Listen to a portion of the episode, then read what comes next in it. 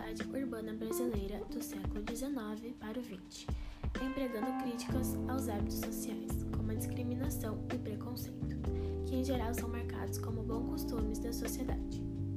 Sua literatura é repleta de personagens suburbanos que se misturam tanto com os pobres quanto com os ricos. Um exemplo dessa visão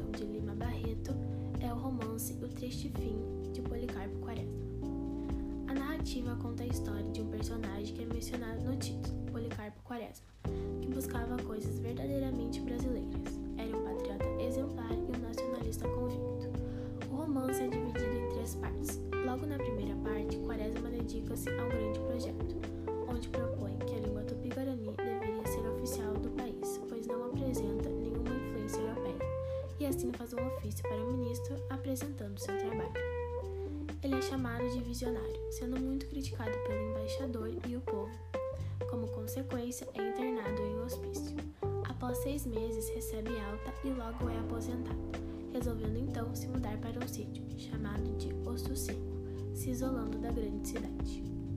Na segunda parte, Policarpo se dedica a estudar botânica, aprendendo e praticando sobre a terra brasileira, desenvolvendo a agricultura. Porém, ele acaba se deparando com grandes dificuldades, como a falta de organização por parte dos produtores agrícolas, problemas com o plantio e crises econômicas. Após receber a notícia de que estava ocorrendo uma revolta, sai da sua cidadezinha e vai para o Rio de Janeiro. Quaresma oferece para o presidente do Brasil uma proposta de medidas que poderia resolver os problemas da nação e se oferece como voluntário na guerra.